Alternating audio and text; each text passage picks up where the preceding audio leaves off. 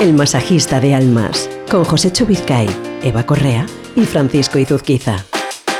¿Qué tal? ¿Cómo estáis? Bienvenidos una semana más, una edición más a El Masajista de Almas, con la mesa como siempre repleta de temas y de asuntos de los que hablar, con nuestro libro El Masajista de Almas de José Chubizcay presidiendo la reunión y con nuestros contertulios habituales. Voy a empezar de, en orden diferente. Por ejemplo, Eva Correa, ¿cómo estás? Hola, Fran. Que nunca Pues te saludo a ti la primera, no sé Es por qué. verdad, siempre me dejas la última, Pues, de verdad. pues, yo qué sé. José Chovizcay, a ti nunca te saludo el segundo. ¿Cómo estás? Buenos días. Pues es verdad, nunca Es me verdad, saludas nunca el te segundo. Al principio o al final siempre. Pues encantado de estar aquí. Buenos días, muy contento, con muchas ganas y feliz. Eh, Teresa García Lozano, ¿qué tal? No, no te voy a saludar la última porque a veces sí lo hago, entonces voy a cambiar el orden. ¿Cómo estás? Estoy muy contenta de que me hayáis invitado nuevamente. Empiezo a cogerle mucho gusto esto de compartir la mesa con vosotros, así que estoy feliz. Y, Alberto Espinosa, nunca te pregunto cómo estás, ya por cambiar, bien, bien, todo bien, todo perfecto. Estamos contentos, estamos felices, porque siempre os recordamos que tenemos el correo electrónico abierto para vosotros, info arroba elmasajistadealmas.com, info arroba elmasajistadealmas.com y nuestro WhatsApp 652 2969 96 652 296996 para que nos planteéis vuestras dudas, vuestras sugerencias, vuestros comentarios y mira tú, mira tú por dónde que el tema de hoy viene precisamente por esta petición vía WhatsApp. Hola, mira, eh, soy un empresario de San Sebastián y en ocasiones me, me siento en situaciones de bloqueo por situaciones, por situaciones familiares. Entonces me gustaría saber si podíais tocar eh, esto en vuestro programa, que la verdad que me encanta y lo sigo habitualmente. Venga, muchas gracias.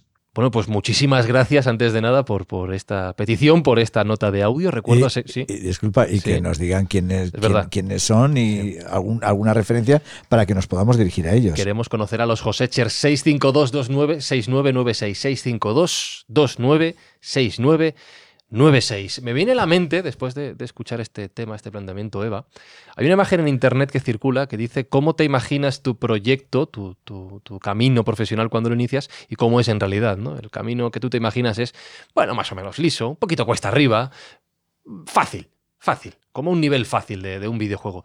Y el camino real es, de repente que subir una montaña, luego bajas a un abismo, después te encuentras con una tirolina, luego tienes que escalar y enfrentarte a no sé qué monstruo, y ya una vez pasas el mar, el océano imposible, llegas a, a tu objetivo. En ese camino se presentan un montón de muros altísimos que a veces parece que son insuperables. A veces nos bloqueamos por un montón de cosas, iba a decir tontas, pero bueno, por un montón de cosas que en el fondo sí podemos controlar, ¿no? Sí, ¿O no? ¿O o no? no, Ah, Claro. Obstáculos. Ajá. claro. O sea, que tenemos que ver si vienen de nosotros mismos o del exterior. ¿Cómo va esto? Hombre, identificar de dónde viene el bloqueo creo que es la primera... eh, lo primero que tenemos que hacer, lo más importante, Ujú, qué es lo que nos está pasando. La semana pasada hablábamos del autosabotaje. ¿Somos nosotros los primeros bloqueadores en nuestro camino a veces? A veces sí, a veces sí. Eh, a veces son barreras psicológicas que nos imponemos a nosotros mismos. Eh, a veces pasa que es una combinación, es decir, que nos encontramos con obstáculos que creemos que, que podemos resolver y que se quedan, se quedan encastillados. Casquilla. Casquillados. Encasquillados ¿Eh? y que no somos capaces de, de resolver y, y eso nos hace entrar en, en parada. ¿no? Y, y bueno, sí es cierto que muchas veces el hacer un cambio de observador, tomar perspectiva, nos hace ver el problema o el bloqueo pues más, más fácil de resolver.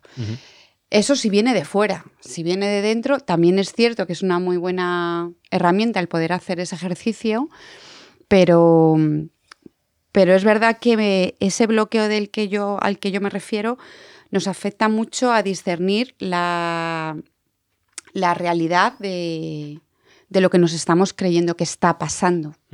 Eh, Teresa, ha hecho Eva referencia a una palabra que me parece clave, que es la realidad. Aquí hablamos mucho del cambio de observador, hablamos mucho de tomar distancia, hablamos mucho de, del ver las cosas desde fuera de nuestra propia situación. ¿Hasta qué punto esas creencias nos afectan a la hora de llegar a ese punto de bloqueo? ¿Hasta qué punto nos separamos de la realidad a veces para no poder avanzar más?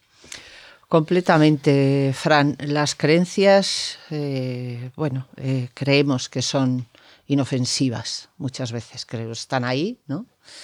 Y, no sabemos el tremendo efecto que producen sobre cualquier cosa que sentimos o, que, o cómo actuamos. Es el filtro sobre el que actuamos. Si yo creo que, ¿no? En esos bloqueos que hablaba ahora Eva, eh, toda mi conducta y todo lo que yo sienta frente a eso está mediatizado por esas creencias. Y sin embargo, le voy a dar la vuelta a este razonamiento, José. Hoy en día está muy de moda este tipo de frases que a mí me dan mucha rabia, ¿no? Si tú crees, si tú quieres, puedes. Eh, no tienes más que imaginarlo para conseguirlo. Este tipo de, claims que son más de marketing que de otra cosa, quizá, porque a veces no se puede. Eh, tú crees, Navarro. Me imagino que lo primero que hay que hacer es liarse la manta a la cabeza y ponerse a hacer algo, ¿no? En lugar de pensar tanto, de bloquearnos tanto, hacer. Para mí es lo más importante. Sí, efectivamente, es muy importante hacer y mover y, moverse. Y, esto, bueno, pues igual que los andaluces, los navarros, los... Eh, sí, pero los navarros sois más Fíjate, quería, quería hacer una distinción entre lo que estamos hablando y es que em, hay obstáculos y hay bloqueos, ¿de acuerdo? Y lo he hecho al principio y quiero matizarlo. Obstáculos que, son reales, los obstáculos son reales, físicos o, o físicos o, o reales porque están sucediendo así. La competencia es un obstáculo, puede ser un obstáculo y es algo real.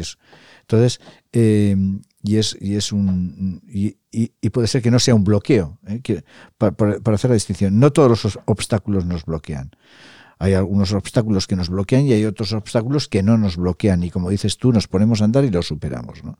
Entonces, el problema muchas veces son los bloqueos que nacen, como decía Eva, desde dentro de nosotros y, nuestra psicóloga. Quiero, aprovechar para decir que eh, nuestra psicóloga pues, nos va a acompañar habitualmente ya en, el resto de programas y, entonces esos, esos eh, bloqueos que vienen de, de nosotros mismos que a veces nos hacen ver que los obstáculos son mucho más grandes que lo que son.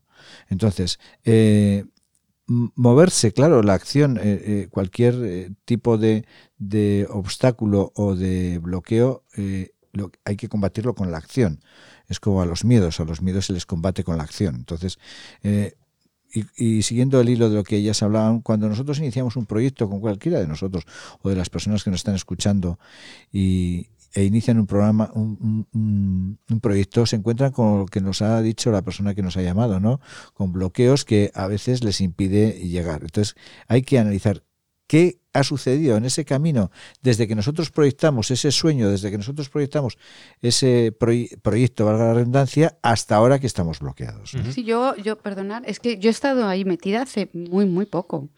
Eh, he estado bloqueada mm, por problemas externos pero también yo misma me estaba, tenía un bloqueo y no era capaz de, no, no, no, le veía eh, solución por ningún lado. Y, y, lo que hice fue eh, compartir, compartir el, el, problema al cual me estaba enfrentando y eh, pedir consejo, valorar cuál era la mejor solución y confiar en que la solución que tenía que tomar eh, podía, eh, venía del apoyo de, alguien de, fuera. ¿no? Y, bueno, es un ejercicio que a mí me ha ayudado a, salir de ese bloqueo, pero quiero decir, quiero transmitir que, que realmente son bloqueos que realmente te paralizan. O sea, que, a pesar de tener eso en lo cual yo me he apoyado, esa persona de fuera que me, que me he pedido consejo estaba ahí dos meses antes, que la solución estaba ahí, es cierto, pero que yo personalmente he tardado casi dos meses en tomar conciencia y en ir a la acción. O sea que, que realmente cuando hablamos de bloqueos, eh, bloqueos profundos, realmente eh, eh, no somos capaces ni tan siquiera de, pedir ayuda, porque entendemos que no tiene solución. Esto, esto no nos cansamos de repetir y lo, haremos podcast tras podcast y programa tras programa, es que las personas sepan que hay quien les puede ayudar, ¿de acuerdo? Y esto es muy importante. Pedir ayuda, pedir ayuda. Teresa, te voy advirtiendo, te veo muy callada y la próxima pregunta va para ti.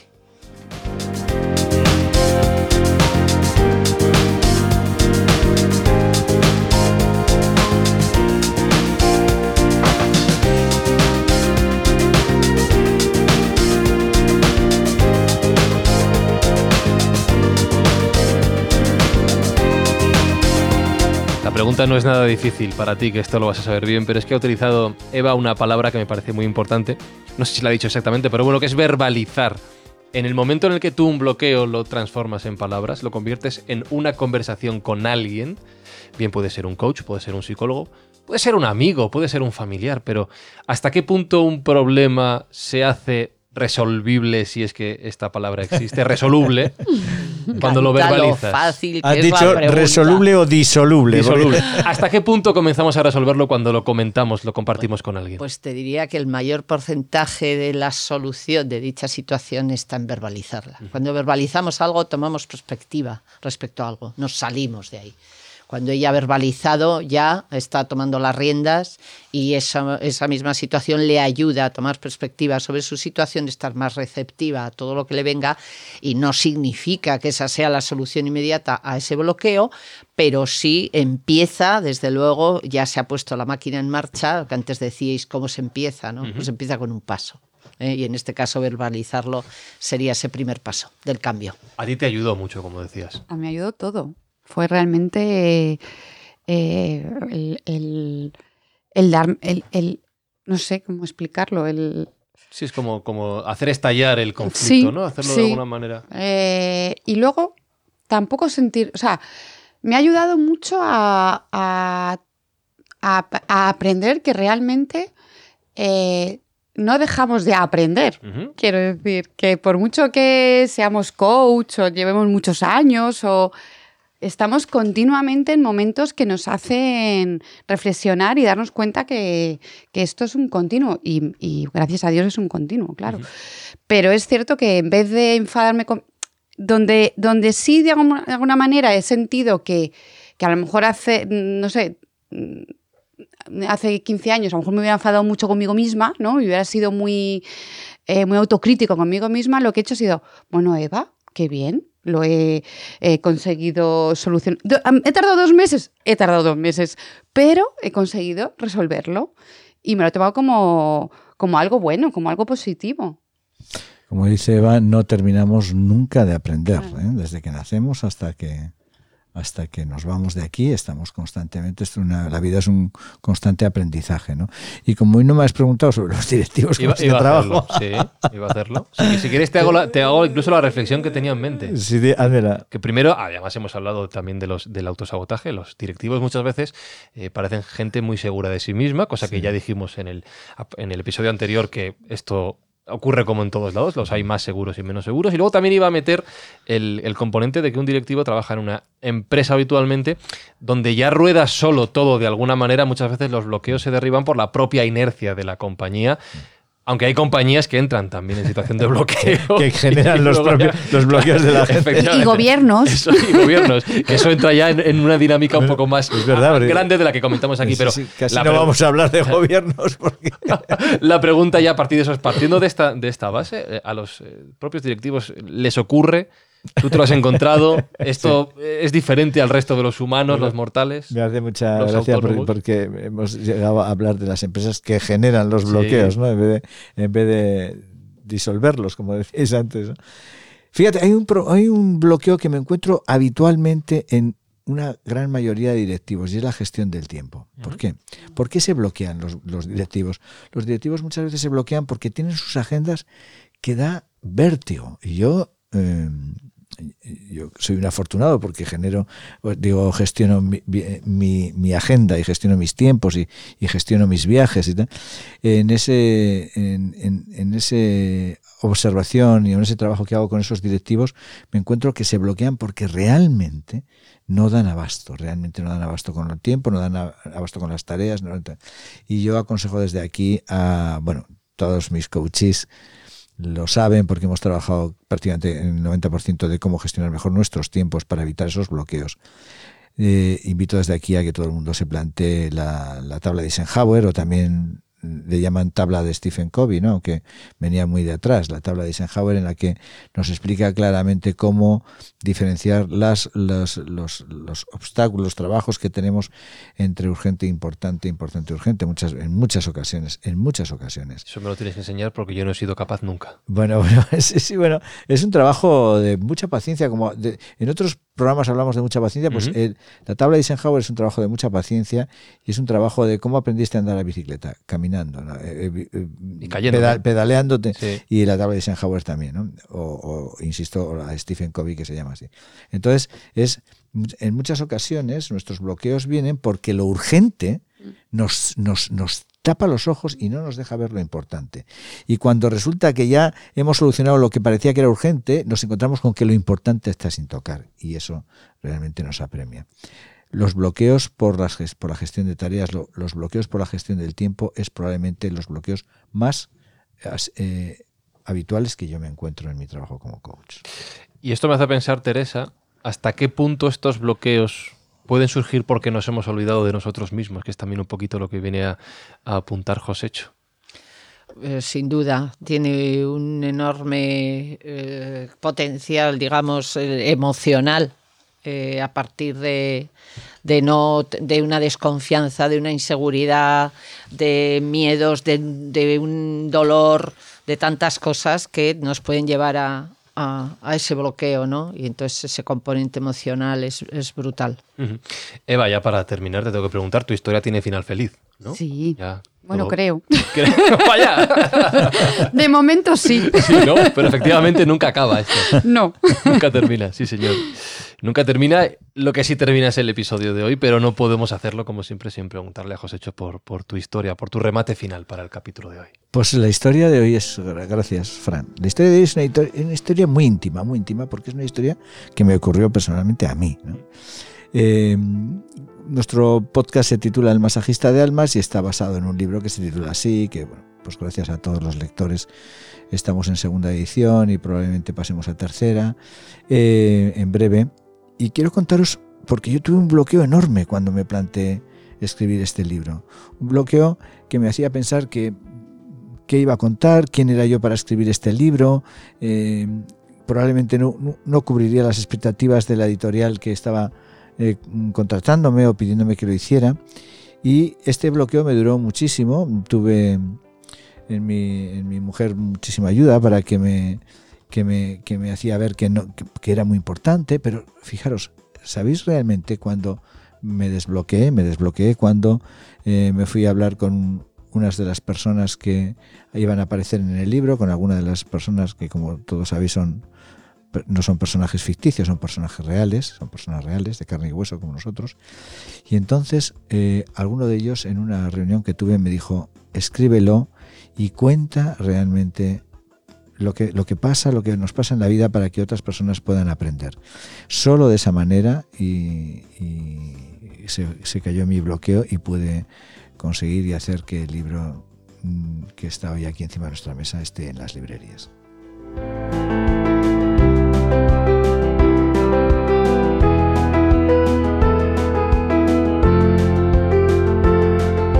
El libro que efectivamente está con nosotros lo podéis encontrar en librerías, lo podéis encontrar en las tiendas de internet que todos eh, conocéis, pero fíjate, Josécho, que me viene a la mente otra de las cosas que cuentas en el libro, y es que ya no solo la idea resurgió o se desbloqueó cuando hablaste con esta persona, sino que el propio nombre del libro es una sugerencia también de una tercera persona. al final, cuando verbalizas todas estas dudas, incluso vienen las mejores ideas. Te contaré que Yes el nombre de nuestra empresa, también viene de una situación de, bueno, relativo bloqueo, que era hay que ponerle nombre. Después de un mes de darle vueltas, no hay forma humana, hasta que se lo comenté a mis amigos y uno de ellos dijo, oye, ¿por qué no esto? Y te acabas preguntando, ¿qué narices, por qué no lo habré compartido antes y me habría ahorrado todo el tiempo del que hablaba Eva, ¿no? Claro, claro, mm. Los bloqueos, mm. muchas veces esta caída de, de túnica del bloqueo lo hacen personas que nos quieren mucho. Efectivamente, pues ya lo sabéis, compartidlo, verbalizarlo, habladlo con los demás y seguramente encontraréis el inicio de la salida de esta situación. Señores, nos tenemos que ir, me da, mucha pena, ya el tiempo apremia. Pero os recuerdo las vías de contacto con el programa info arroba el masajista de almas.com, info arroba el masajista de almas.com para vuestros correos para Josecho y nuestro WhatsApp, si queréis, como hoy, sugerirnos temas, sugerirnos eh, asuntos de los que podemos hablar, es el 652 296996. Repito, 652 296996. Teresa, muchísimas gracias. Gracias a vosotros. Eva, un placer escuchar que la historia tiene final feliz De momento. De momento. gracias. Y Josécho, bueno, Espi, gracias una vez más. Josécho, un placer escuchar. Y fíjate lo que te digo. No voy a decir que un placer saber que tú tienes bloqueos, porque no se lo deseo a nadie. pero un gusto saber que a todos nos pasan estas cosas. Bueno, pues sí, efectivamente, no somos todos eh, personajes de, de, carne y hueso y todos tenemos nuestros miedos, nuestros bloqueos, por supuesto. Eh, quiero dar las gracias a las personas, a la persona que nos ha llamado al programa. Quiero animar a los demás que lo sigan haciendo porque realmente nosotros nuestro trabajo es para que llegue a los demás. Eh, quiero dar las gracias a Espi como siempre, a ti por supuesto Fran, a Eva, mm, fiel compañera, y a Teresa como la gran profesional que es, nuestra psicóloga de cabecera, Teresa, nuestra psicóloga de cabecera. Muchas gracias. Gracias a vosotros. Y, bueno, pues eh, a todas las personas que nos estáis escuchando, desearos que tengáis una muy feliz semana. El masajista de almas es una producción de Yes We Cast para Cuonda.